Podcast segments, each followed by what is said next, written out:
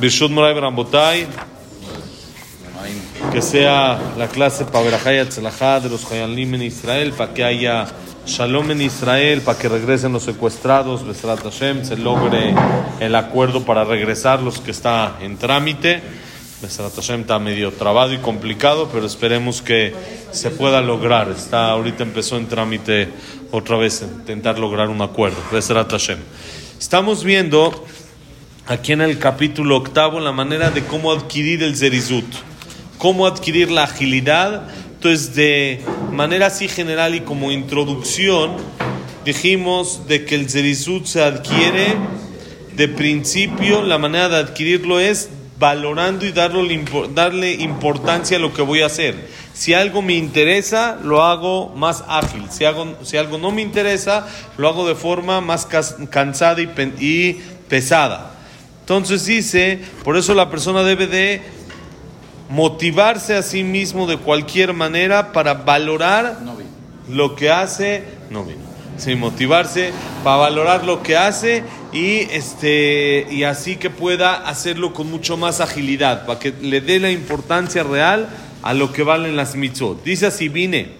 En lejadam vez de matzav shimtza, shimatze, imani, bimashir, imbari, bimjole, shelo ire niflaot וטובות רבות במצבו, כי העשיר ובריא כבר הוא חייב לו יתברך על עושרו ועל בריאותו. העני חייב לו שאפילו בעוניו ממציא לו פרנסתו דרך נס בפלא, ואינו מניחו למות ברעב. החולה, על שמחזיקו וכובד חוליו ומכותיו, ואינו מניחו לרדת שחת. וכן כל כיוצא בזה. עד שאין לך אדם שלא יכיר עצמו, חייב לבורו ויסתכלו להסתכלו בטובות אלה שהוא מקבל ממנו, ודאי שיתעורר להזדרז לעבודתו כמו שכתבתי למעלה. Dice el Mesilat Yesharim increíble. Dice, amén, ¿cómo tenemos que ver todo esto? No quiero, hablamos la semana pasada, el viernes, no quiero fallarle a quien tanto bien me ha hecho. Le debo tanto a Hashem que no quiero quedar mal con él y eso me motiva a hacer las cosas con más entusiasmo y con más ganas. ¿Por qué es así? ¿Por qué le debo tanto? Dice el Mesilat Yesharim, no hay persona en el mundo en la situación en la que se encuentre que no le deba. Dice el Mesilat Yesharim, sea rico, sea pobre, esté sano o barminan, enfermo, no hay nadie que no ve la mano y las maravillas grandes de Hashem, cada uno en su situación. Cada quien en su situación, por más difícil o por más buena que sea, tiene que ver la mano grande de Hashem. ¿Por qué?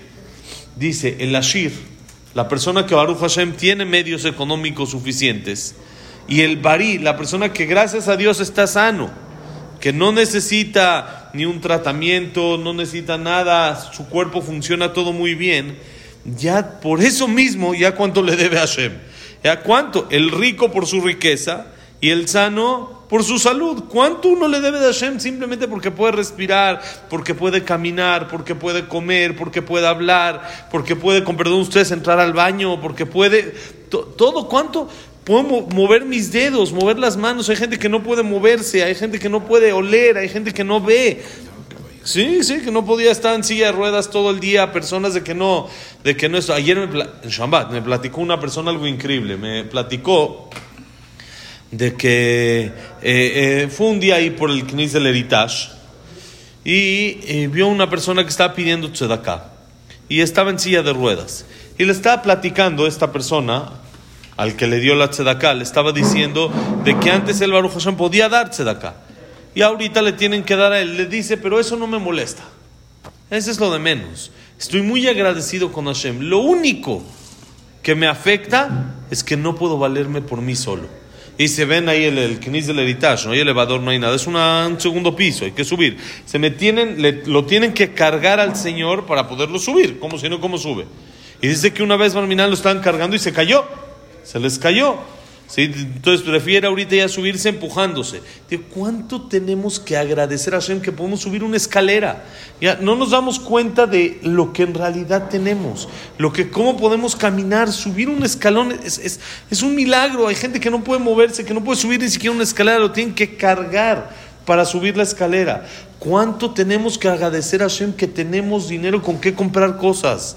Hay gente que no tiene para nada, hay gente que... Les dije ya, toda la semana les dije de que nosotros hacemos después de prender las velas de Hanukkah, ¿qué hacemos? Después de las canciones y eso, cada uno de la familia tiene que decir un milagro que le pasó este año. Cada uno, cada día. Si quieren un regalo, cada día hay regalos. Pero cada uno tiene que agradecer a Hashem por algo que le pasó este año. Y así, una de esas, mi hija dijo que Baruch Hashem tenemos dinero para poder comprar los regalos. Hay niños que no tienen para comprar regalos, hay niños que no tienen nada, no tienen. Baruch Hashem, tenemos dinero para comprar regalos. ¿Cuánto tenemos que agradecer a Hashem de que somos ricos, de que tenemos dinero, de que tenemos salud? Gracias, falta de, de moti. Entonces, ¿cuánto tenemos que agradecer a Hashem de todo esto y ver cuánto le debemos por eso? Agradecimiento, claro, también es a que uno lo trae en el agua. Amén. Entonces, el rico y el sano, por su situación en la que está, ya por eso es suficiente para estar súper agradecido con Hashem.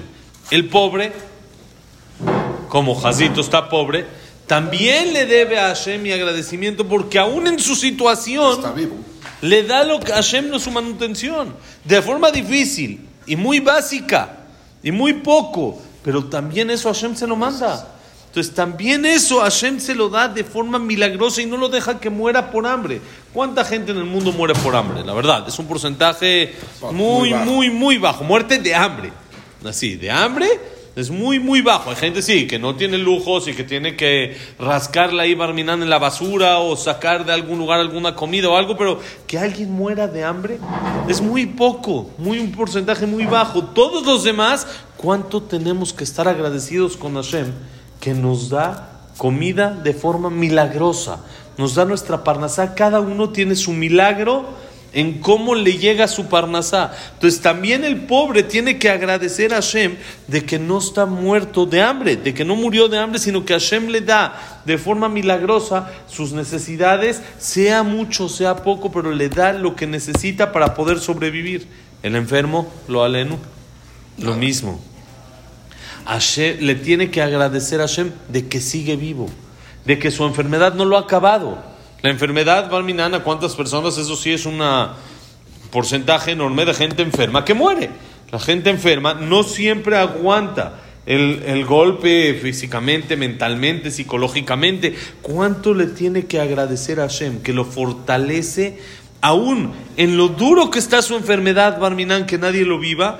Aún en eso no lo deja caerse y Hashem le da fuerza las básicas, las que necesite y las que tenga, pero le da fuerza, como decimos este señor, que lo tiene que cargar, pero dijo, no, él ya, en vez de que lo carguen para subir las escaleras, porque no, se les cayó una vez, prefiere irse subiendo, empujándose. Quiere decir, Hashem le dio fuerza, aunque sea, para poderse empujar. ¿Cuánto uno tiene que agradecer a Hashem por todo esto? Entonces dice, así cada quien que la persona recapacite y piense de esta manera, que cuánto le debe a Hashem, cuánto debe de reconocer a Hashem y de, al recapacitar las cosas buenas que le da, las cosas buenas que recibe por medio de Hashem, un segundito, seguro va a despertarse a trabajarlo mejor y con más agilidad, como mencionamos arriba. Entonces, ¿cómo se despierta el sentimiento de agilidad, de ser más rápido en hacer las cosas? Recapacitando y pensando cada cosa buena que la persona tiene. No solo en Hanukkah hay que hacerlo, eso habría que hacerlo casi diario. Sentarse a ver cuántas cosas la persona tiene buenas que Hashem le da. ¿Qué querías preguntar, Salvo? No, no, no es pregunta, o sea, es que justo estoy en, que le pregunté el otro día a Rab, también tengo un proyecto de agradecimiento y así, y es, o sea, no solamente es agradecer, también como que, o sea, tiene muchísimos beneficios que la ciencia dice, o sea, te mejora la salud, la mental y la física, te, o sea, te mejora tus relaciones, o sea, tiene un buen de beneficios. Tú mismo vives mejor, no solo es por el otro, sino tú. Cuando una persona es agradecida, es correcto. Vive la persona mejor, vive la persona bien, satisfecho vive lo que satisfecho, tiene, exactamente. Se da cuenta de lo que tiene. Les platiqué una vez, no, no hace mucho, les platiqué que hay una mitzvah en el Metzorá. El Metzorá, que le daba eh, lepra, en la, tipo de lepra, no es una lepra, sino un tipo de lepra, hay veces daba en la casa, en las paredes de la casa. Entonces, ¿qué tenían que hacer? Ufinueta bait, había que vaciar toda la casa para que... ¿eh? No, eso es después en el proceso de cómo se limpia ya, pero antes de que se dictamine si está pura o impura esa mancha que salió, había que sacar todo lo que uno tiene en la casa, ¿para qué? Porque todo tiempo que el cueno dictamina que la mancha es impura, que provocó la impureza, esto sigue puro. Entonces, si el Cohen ahorita viene y la casa, todo se va a impurificar. Entonces, le dieron Jajamim, la Torah le dio chance, un finueta bait, sacar la, vaciar la casa, para que en caso de que el Cohen diga que está impuro, entonces, ¿qué pase? Sus utensilios, todo lo que hay dentro de la casa, no se impurifique. Pero hay algo aquí mucho más. ¿Por qué llegó la lepra? ¿Por qué llegaban estas manchas? Principalmente hay siete pecados, pero principalmente la sonora. ¿Por qué uno habla la sonora? Porque está molesto con lo que el otro tiene, en vez de ver lo que tú tienes. Múdate, saca todo lo que hay en tu casa y empieza a ver lo que tienes.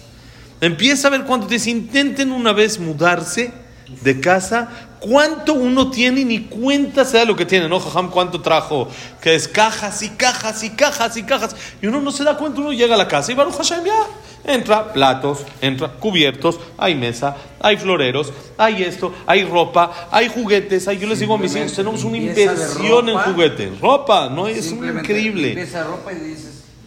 Yo les digo a mis hijos, si vendemos todos los juguetes que tenemos, podemos comprar otro coche fácil. Fácil, tenemos una inversión en juguetes. Nada más que no lo notamos. Ya no caben los juguetes, Baruch Hashem. Hay juguetes, juguetes, juguetes. ¿Cuánto uno tiene? Tiene jarras, tiene cubiertos, tiene zapatos, tiene calcetines, tiene trajes, camisas, vestidos, faldas, pantalones. Es, es un sinfín de cosas lo que uno tiene, nada más que no se, da, no se da cuenta. Entonces empieza a ver al otro. Le dice a Hashem, ¿hablaste la sonora?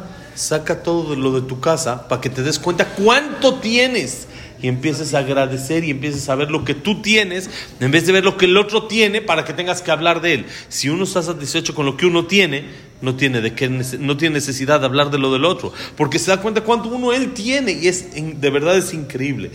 Dense una vueltecita por la casa, nada más una vueltecita por la casa, cuánto uno tiene para agradecer a Hashem. Cuando alguien haga esto y esté mentalmente trabajando todo el tiempo esta situación, se va a dar cuenta de qué tan ágil va a servir a Hashem. ¿Por qué? Porque cuánto le debo. No puedo quedar mal con alguien que tanto bien me ha hecho. Hashem, que tengamos este zehut de siempre sentir y estar agradecidos por lo que tenemos. Que la clase ha sido Leilun Ishmat, Enrique Aref Ben Eli, Abraham del Sarabat Miriam, Servat Miriam, Víctor Jaime que decía un que el Bazar Janet, Stelbat Mili Malka.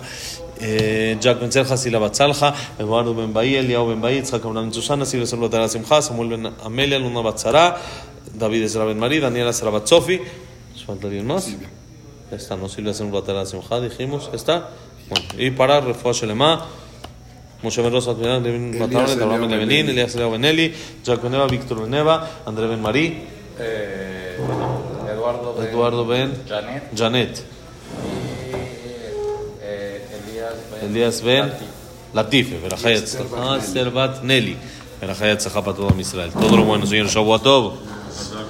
רבה,